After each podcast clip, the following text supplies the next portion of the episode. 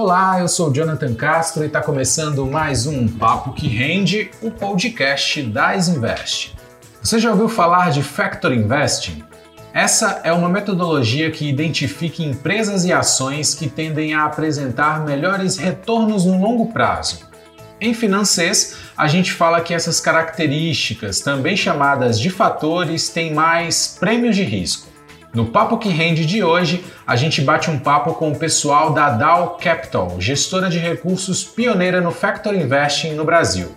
Participaram do bate-papo o Fábio Mota, que é diretor de investimentos da Dow Capital, e também o Roberto Tepperman, que é diretor de relações com investidores. Continua com a gente e já confere essa explicação do Roberto sobre o que é o Factor Investing exatamente.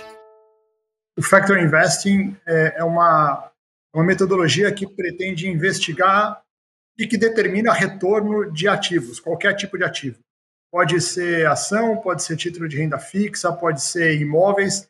Tudo isso tem, é, são determinantes de retornos, né? Então, por exemplo, você pode ter fatores que são macroeconômicos. Quando o juro sobe, acontece alguma coisa com as ações. Quando o juro cai, acontece outra coisa. Quando o dólar sobe, determinadas ações sobem, outras caem. Então, esses aí são fatores macroeconômicos. Você também tem fatores que são os fatores que têm a ver com os fundamentos das empresas. Então, por exemplo, uma empresa mais rentável tende a ter retorno melhor. Uma empresa menos rentável, retorno pior. Uma empresa mais barata tende a ter retorno melhor. Então, isso aí, todos esses fatores, eles determinam quanto que deve ser, ou pelo menos eles dão uma boa ideia de como deve ser o retorno das, das ações e dos títulos de renda fixa, de qualquer ativo. E o Factor Investing, o que, que ele faz? Ele tenta identificar justamente quais são os fatores que tendem a resultar em melhores resultados, né, em melhores retornos, no nosso caso, para ações. Né? Então, basicamente, é isso que a gente se propõe a fazer, é isso que a metodologia do Factor Investing tenta fazer. Legal. Queria entender um pouquinho mais sobre os fatores. Quais que são os principais que vocês usam hoje? Uh, ou tem alguns que também são mais utilizados no mercado, né, como um todo. Valor é um dos mais usados realmente, mas tem outros também, né? Volatilidade, o próprio momento, que eu achei um, um fator bem interessante. Eu acho que fatores, né? Existem hoje mais de 400 fatores no mundo, né? É, e dentro da casa aqui a gente usa alguns deles. Né? A gente usa a volatilidade, né? ou seja, papéis que têm uma baixa volatilidade, ou seja, que, que não chacoalha até para o público entender melhor. Não são papéis que oscilam tanto né, ao longo do dia, ao longo do mês, ao longo do ano. A gente compra papéis, né, como você mesmo falou, Jonathan, de valor. Então, quando eu falo valor, é, são papéis, na verdade, baratos, né? Então, assim, às vezes você tem um papel que está lá, que está, às vezes tá, a gente chama até no jargão de mercado largado, né? E o preço está muito barato em relação aos resultados que ele vem apresentando a, a, no balanço, né? Então, é, é passa a ser um, um ponto importante, né, para a gente aqui dentro da casa. Também a gente olha muito, né, o que a gente chama de fator qualidade, né? Então, empresas que têm um bom management, empresas que têm resultados, bons resultados, quando você olha é, é, na verdade, o resultado dessa empresa é também um fator que a gente analisa né, é, é, com muita proximidade. Outro fator que a gente utiliza aqui, né, momento, ou seja, empresas que estão passando por um bom momento de preço. Né, isso nos ajuda muito, né, porque às vezes você tem um papel, que esse papel está ah, muito tempo parado naquele preço, tem um balanço interessante, mas o momento não é oportuno, né? Então pode ser por qualquer razão aparente esse papel não está se mexendo por muito tempo, né? E então a gente procura também olhar a, a, a esse papel para ver que momento que ele está passando. Então a gente pega né, esses fatores né, e estuda eles de forma diária, né? O sistema nosso ele origina esses resultados, né? Fator a fator todo santo dia, né? A gente, né, o sistema faz essa análise, né? E daí que a gente constrói a nossa carteira, tá? Hoje vocês usam um sistema automatizado para analisar essa, essa grande quantidade de dados, né? É, é tudo, tudo sistematizado, né? A gente são milhares de linhas de código, né, desenvolvidas aqui por nós mesmos, então não seria possível analisar a quantidade de ativos que a gente olha se fosse do jeito convencional, se fosse, por exemplo, uma equipe de analistas é, tentando cobrir, né? Você sabe que cada analista tem uma quantidade limite de empresas que ele consegue cobrir com profundidade, é, quando a gente vai para essa abordagem de fatores, a gente consegue cobrir o mercado inteiro. Né? E estamos falando só de Brasil, mas nada impediria que a gente tivesse também cobertura de outros países, porque fatores funcionam né, de determinadas formas, não exatamente iguaizinhos né, em todos os países, mas nada impede que você consiga fazer uma cobertura com fatores de ações globais, por exemplo. Né? Então, você precisa de um sistema, um sistema relativamente complexo, né, que a gente foi desenvolvendo já no tempo. Então, o nosso, nosso modelo é altamente intensivo em tecnologia. Esse é um ponto muito interessante, aí a gente já entrando um pouquinho em como vocês chegaram nessa metodologia né, e a passaram a, a utilizar, foi identificando alguns problemas ali na, na, na, forma como a análise de renda variável é feita hoje no Brasil. Né? Eu acho que esse modelo que a gente vai comentar agora talvez seja o mais conhecido dos investidores, eles têm mais contato aí na, no mundo da, das, das casas de análise, né, dos, do research de uma maneira geral. Comenta um pouquinho sobre esses, esses problemas que vocês identificaram, por favor. É, o que, o que a gente vislumbra bastante, né, é muito, muito baseado na nossa experiência, né, tanto eu quanto o Fábio, a gente tem mais de, mais de 20 anos na, na indústria de asset, né, eu particularmente estou há 25 anos de indústria, e quando você analisa, né, é, é, as áreas de renda variável, né, a, a, grande maior parte ainda, elas são né, discricionárias, né, então eu analisa ah, de uma forma como elas operam, grande parte dessas, dessas gestoras ainda tem todos os sistemas da mesa funcionando sobre o Excel. Né, ou na melhor das hipóteses o Axis, né?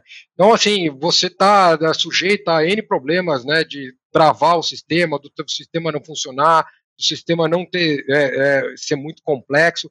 Então quando a gente olha isso, o nosso algoritmo ele quis tratar uma série né, assim, de desafios, vamos dizer assim, a, que você tem dentro des, dessas áreas. Né?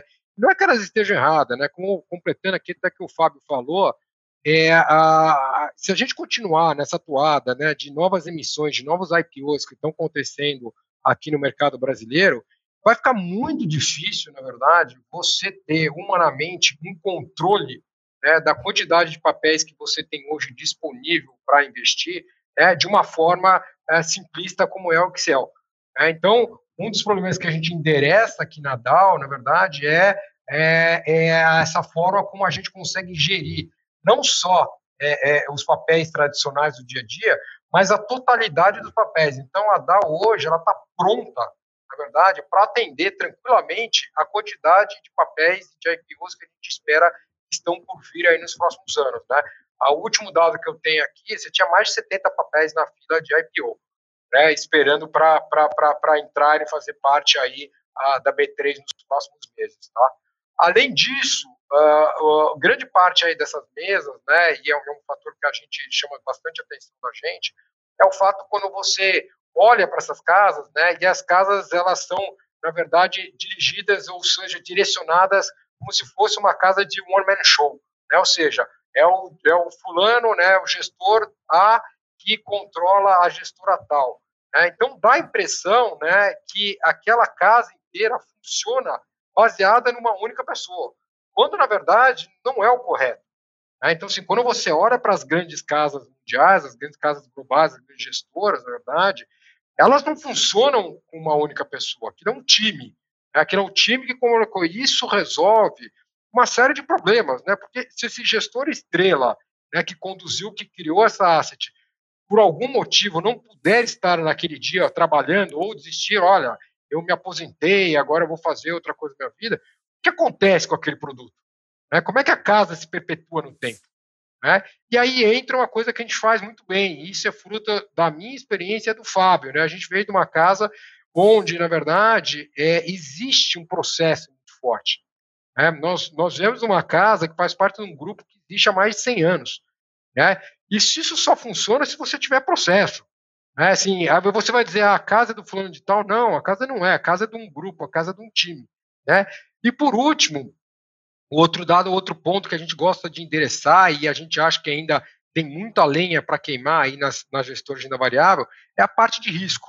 Né? Então, assim, é, hoje nas áreas, nas áreas de renda variável, o controle que você faz né, na parte de risco é mais voltado lá para o qual é o nível de volatilidade da carteira, né?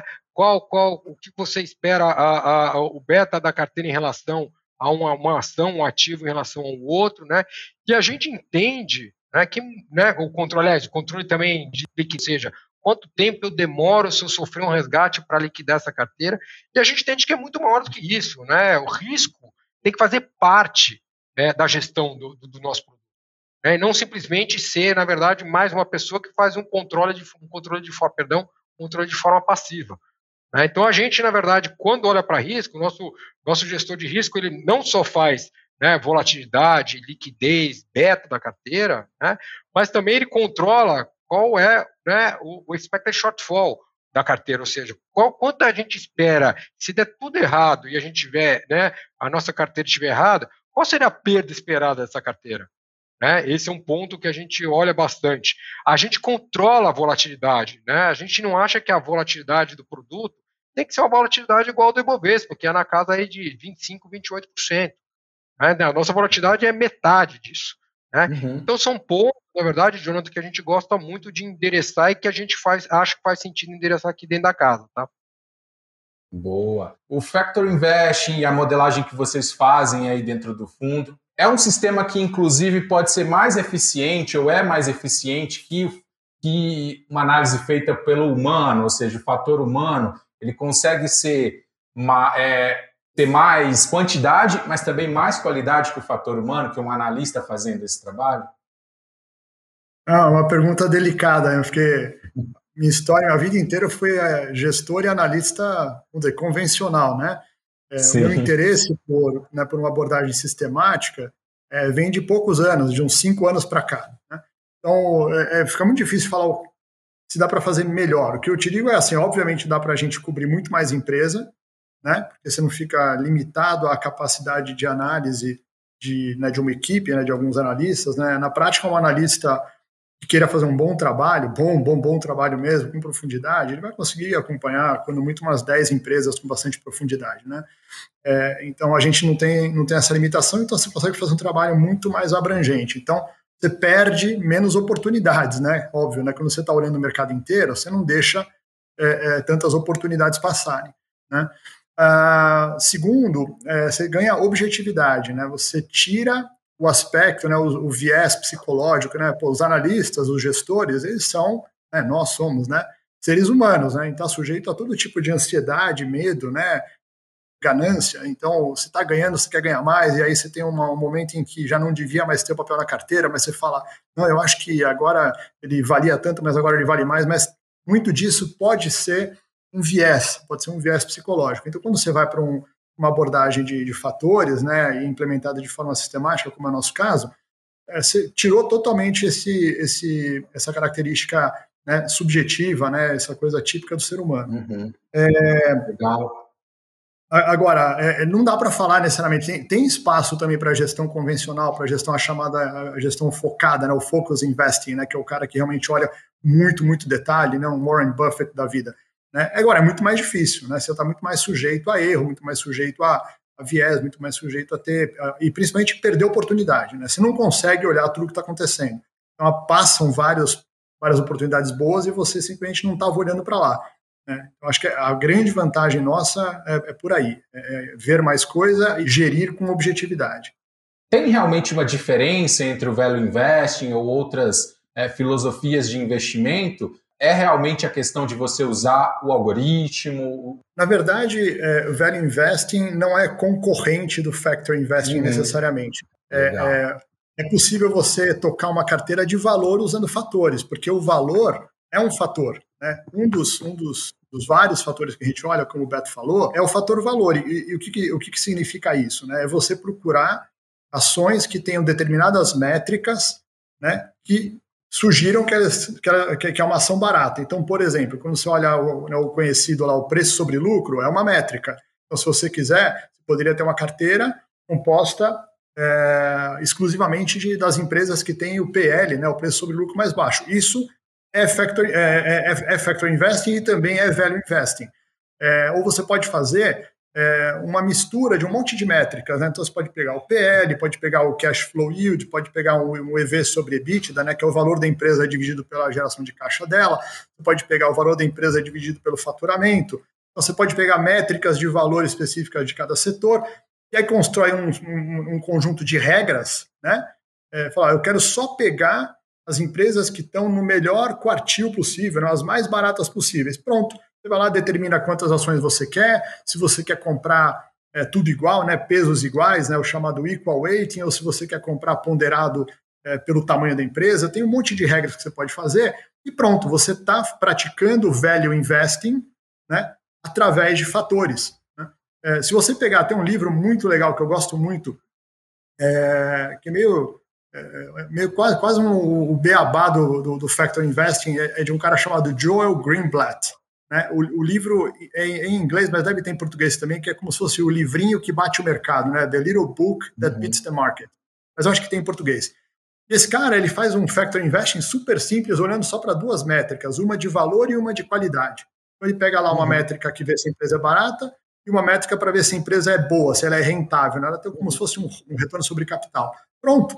Né? Então, qualquer um consegue fazer isso. Você pega isso aí, você pega os dados das empresas, planilha no, no, no Excel, é, é, e você já conseguiu montar um portfólio baseado em fatores, olhando para, nesse caso, não é, só, não é só valor, né? é valor mais qualidade. Mas pode ser só valor também. É, eu acho que o que o value investing, o, o que o factor investing diverge, ou é, é bem diferente, é da abordagem convencional né, de você ir lá procurar empresa, garimpar, né, você pessoa né, humano, né, ir lá garimpar a empresa, acompanhar, seguir no tempo e visitar a empresa, visitar a planta e tudo mais. O, o, o investimento baseado em fatores não faz isso. Né? Uhum. O, investimento baseado em fatores é uma coisa muito mais sistematizada, que olha para números, olha para métricas, né, é, é, e propõe a construção de uma carteira. Então, não é concorrente do value investing, ele é, vamos dizer, Legal. concorrente da gestão é, convencional. Boa. Queria perguntar pro, pedir para o Roberto comentar sobre o fundo, uh, o portfólio do fundo, né, no momento. Você pode comentar para a gente um pouco sobre essa, sobre essa estratégia? Bom, vamos lá. É, o primeiro fundo que nós lançamos é um fundo conhecido na indústria chamado de long bias, né? O, o long bias é uma carteira que tradicionalmente ele fica comprado em bolsa. Né? Essa, essa variação do long bias pode ser um fundo que esteja normalmente comprado 30, 40, 50, até mais, 100, 120, 130%.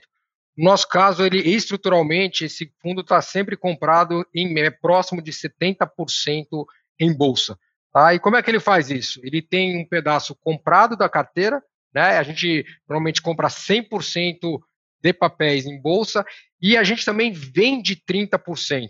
Né? Então, assim, como é que funciona essa carteira?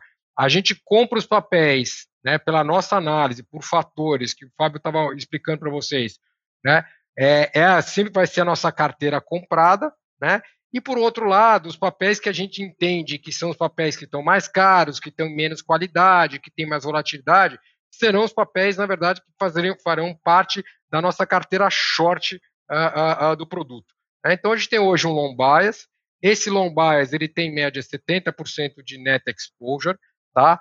Uh, a gente é bastante diversificado quando você compara com a indústria de, de, de lombares do Brasil.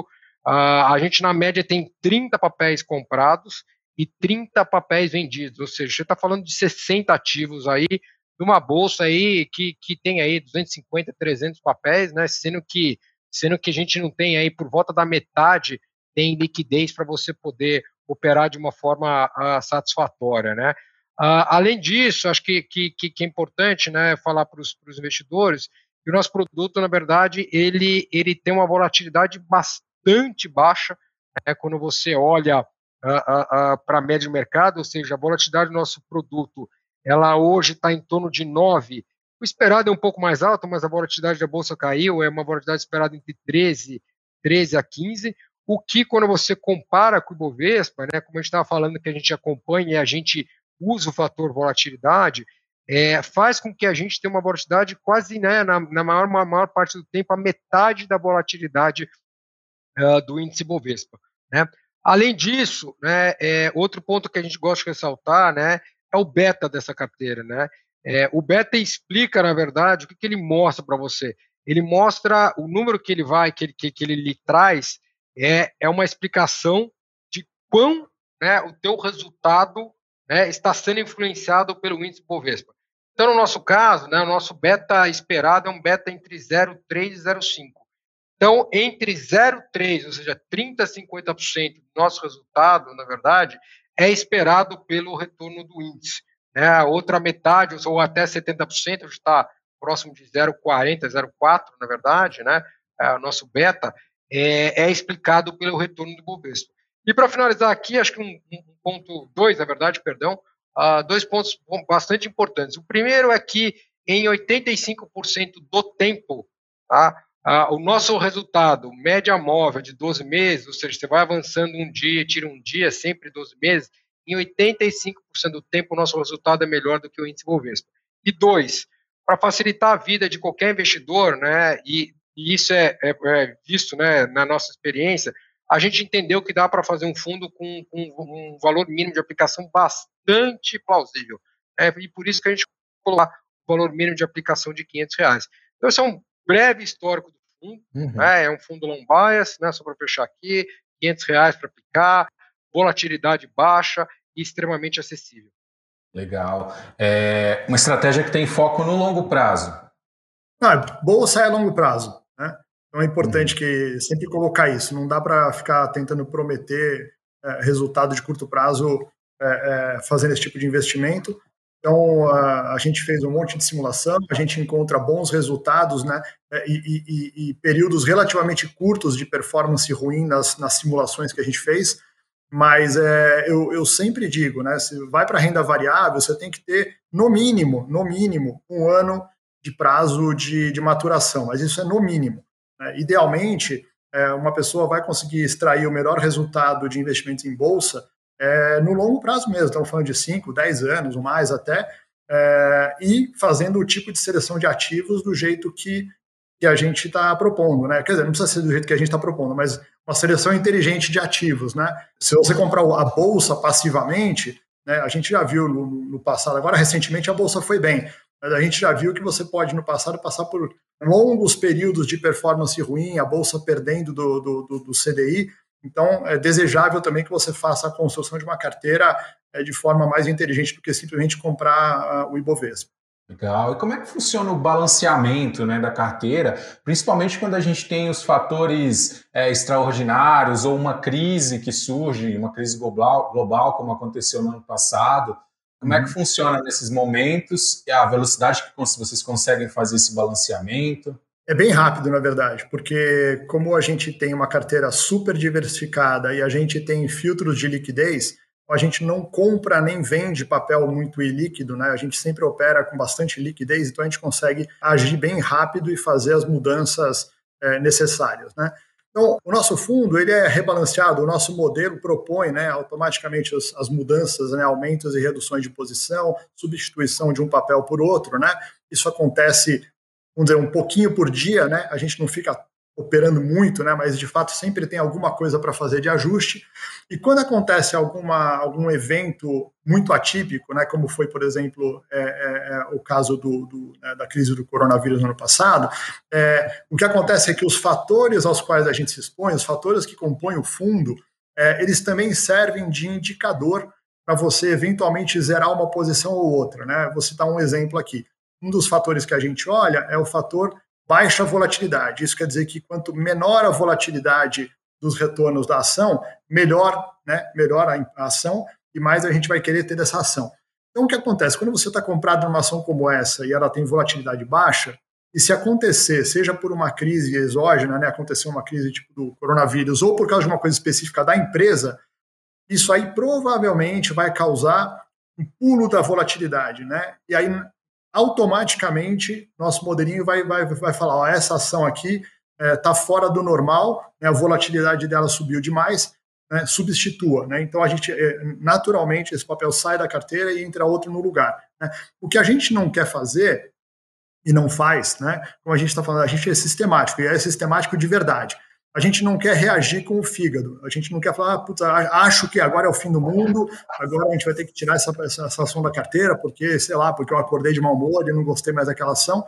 Isso não existe. Tudo que a gente faz, a construção da carteira, é, o balanceamento, a substituição de um papel por outro, ele passa pelo nosso modelo, pelo nosso sistema, né, e a gente realmente segue à risca o que a gente construiu. Legal.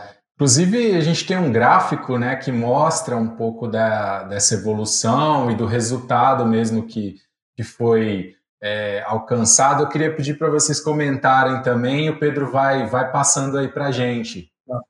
É, só, só, deixar bem claro, isso aqui na verdade é uma simulação, tá? Não é, não é cota do fundo, né? O nosso fundo é bem Sim. mais novo, né? A gente acabou de lançar, mas isso aqui é, é, uma simulação dos fatores que a gente que a gente segue, né? Então, por exemplo, isso aqui, esse primeiro primeiro traço amarelo que apareceu aí é o chamado fator mercado, né? É uma aproximação do fator mercado, né? A gente, a gente usa o IBOVESPA para isso, né? Ou o IBOVESPA menos é, o, o, a renda fixa, mas é, Olha só, o que eu tinha acabado de falar. Ficar investido passivamente no índice Bovespa, né? Então você comprar um Bova 11 e tal, é, agora de 2016 para cá, né, no período pós-impeachment, teria sido uma boa coisa.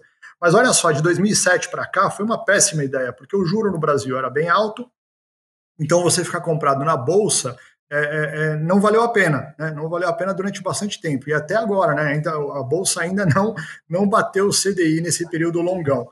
Agora, se em vez de você comprar o BOVA 11, né, comprar passivamente a bolsa, você comprasse uma carteira só de empresas de baixa volatilidade, quer dizer, ó, isso aqui é uma carteira, né, é, que a gente, né, que você poderia compor usando a nossa metodologia, né, de selecionar só ações que tenham menos volatilidade.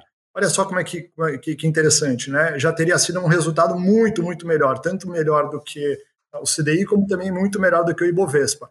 Agora, se ao invés disso você comprasse uma carteira composta só de ações de qualidade, que é o próximo gráfico, olha só, o resultado ainda é um pouco melhor, né, no, no, no ponta a ponta, ele é um pouco melhor do que o portfólio de baixa volatilidade, mas obviamente com um pouquinho mais de sobressaltos, né? Então, períodos um pouco melhores, depois sofre um pouco mais.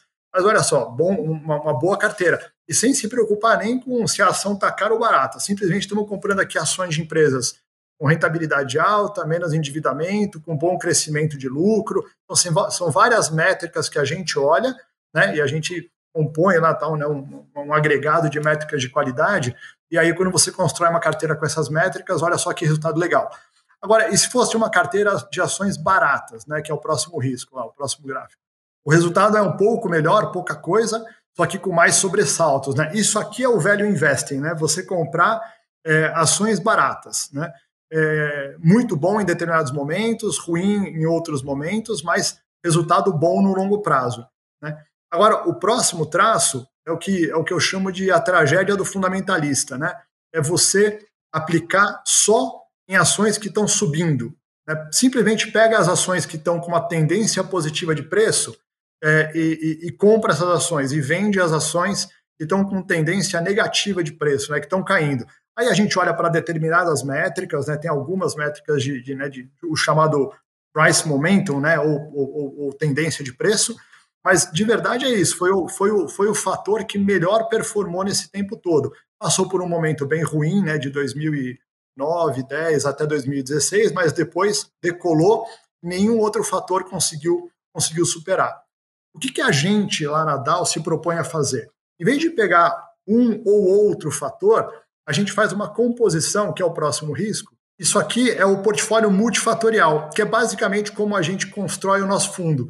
A gente se expõe a cada um desses quatro fatores, né? É, na verdade, cinco, né? Também tem o fator mercado aqui.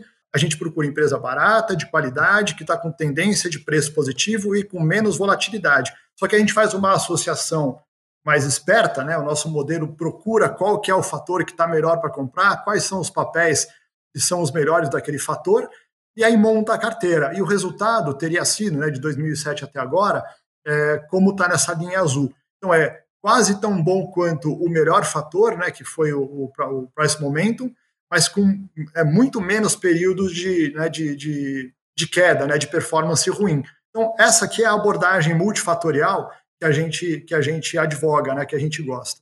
Agora, Roberto, eu queria entender como que o fundo pode contribuir com a diversificação aí dentro de uma carteira. É um fundo que tem que estar ali na, na, na parcela que você dedica para renda variável, né? E dependendo do perfil, vai ser menor. Como que você, vocês recomendam isso? Aqui dentro da casa a gente né, gera uma série, série de, de, relatórios, né, onde a gente fica acompanhando aí os resultados, né, não só dos concorrentes, mas do mercado de ações como um todo, né. É, e isso nos, o que nos mostra é que a correlação, ou seja, é, a relação que o nosso fundo tem com a relação de outros fundos long buys, ou até de long né, ou seja, os fundos que só ficam comprados, ela é muito baixa. Né? Acho que um, um, dos grandes desafios hoje, né, com essa explosão uh, de fundos que, que, que o investidor está vendo, né, hoje está, na verdade, está é, tá ficando cada vez mais difícil para o investidor escolher que produto comprar. Né, porque antigamente você tinha os grandes bancos, né, ele tinha uma conta no, no banco A, B, C ou D, e ele ficava linkado naquele tipo de produto que aquele banco A, B, C ou D é, oferecia para ele. É, hoje ele está dentro de uma plataforma, né, como a Easy, e ele tem uma gama muito grande de produtos para escolher e investir. Né? Muitos dele, ele, deles ele, ele nem, nem reconhece quem são.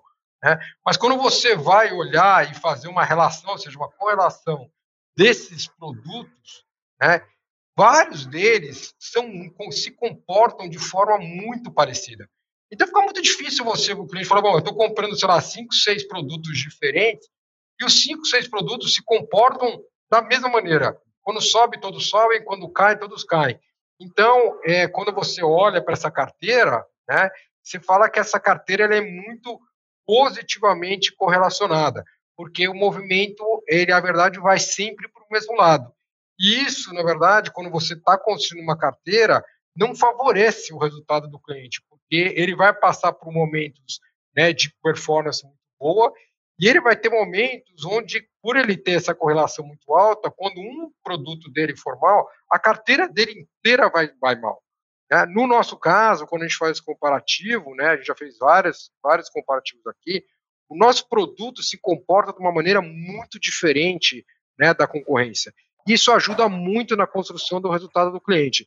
Então, o que a gente fala para o cliente é, quando você vai montar uma carteira, fica de olho, na verdade, na correlação dos fundos ou ativos que você tem, né, com os, com os quais você está querendo adicionar. Você tem uma carteira e quer adicionar um novo ativo, seja ele uma ação, um papel ou um produto, um fundo, né, primeiro olha comportamento desse produto vis-à-vis com a carteira que você tem ou você está construindo. Né? No nosso caso, ajuda bastante o fato, principalmente para a turma que é mais leiga, que não é da área, que o nosso uhum. produto na sua grande maioria, se comporta de uma forma muito diferente e ajuda, principalmente na proteção da carteira do seu cliente, em diminuir a volatilidade dessa carteira. Legal, essa dica é fundamental né, para diversificação. Enfim, ativos, os fundos, os papéis que não vão se comportar da mesma maneira, isso é muito importante mesmo. Estou com a pergunta aqui do Matheus Ferreira sobre o fator de qualidade, né? Ele está querendo saber quais indicadores, métricas vocês usam para ver se a ação é boa, para se a ação tem essa qualidade. Se é o lucro, é, são, como funciona. São, são várias métricas, é, mas assim, de, de forma geral, são métricas de retorno sobre capital, algumas métricas de retorno sobre capital, por exemplo, ROI, são métricas de qualidade do, qualidade do balanço, né? É, se, se a empresa tem um balanço mais forte ou mais, ou mais, mais alavancada, né? Então, endividamento. Isso é uma coisa interessante, né? É, no Brasil, você faz uma análise, né, faz as regressões todas lá para ver se é melhor uma empresa ser mais ou menos endividada. É, aqui no Brasil, é, é, meio óbvio, né? Porque por causa do cenário, né? O juro alto sempre, então as empresas mais menos endividadas acabaram tendo retorno melhor de ação, né? Quando você olha para os Estados Unidos, durante bastante tempo foi o contrário disso, né? Porque você tem um cenário de juro negativo, né? juro, juro real zero ou negativo. Então, em países desenvolvidos com juros muito baixos, é, empresas mais alavancadas, né, mais endividadas, acabaram, paradoxalmente, tendo é, resultados de ação melhor. Né? Então, tem que olhar como é que funciona em cada lugar. Mas aqui no Brasil, empresa mais, é, é mais, é, mais forte, né, de balanço mais forte, performou melhor. Também a gente mede é, crescimento, né, crescimento de lucro, de, de, né, de receita, algumas outras métricas, também é uma coisa que compõe esse, esse, esse, essa métrica de qualidade que a gente olha. É, e, e, um pouco também a gente, a gente gosta de olhar é, é, o que você chama de variabilidade de lucro. Né? Se uma empresa tem lucros mais, mais é, previsíveis, né, mais constantes, isso aí também é uma métrica de qualidade, ao passo que uma empresa muito mais volátil, né, tem uma, um, um, lucro mais cíclico, acaba so, sofrendo um pouquinho nessa métrica. Né? Então, é, é, basicamente isso que a gente olha. É, é, agora, dentro de, de, cada uma dessas que eu falei, tem um monte de métrica. Tá? A gente tem um jeito. Uhum. É, bem, detalha, bem detalhado, né? uma forma de. Porque assim, você pode ter uma métrica, e aí você vai lá e coloca outra em cima, e depois coloca outra em cima, e no final das contas, é, todas elas estão fazendo a mesma, o mesmo trabalho. Né? A gente, de fato, tem um, uma, um jeito, uma metodologia de medir quais são as melhores métricas, né? se elas se elas interagem bem uma com a outra, se uma substitui a outra. A gente também não quer ficar só aumentando a complexidade do modelo se você de fato não tiver é, trazendo mais qualidade para o modelo. Né? Mas é basicamente isso: retorno sobre capital, é, qualidade uhum. do balanço, crescimento. Então, é, são essas é, as famílias de métricas que a gente olha. Galera, obrigado pela audiência. Eu espero que vocês tenham curtido essa edição do Papo que Rende. Vai lá nas nossas redes sociais e manda seu comentário pra gente. Escreve o que você está achando disso tudo. Muito obrigado pela sua audiência e até o próximo Papo que Rende. Tchau!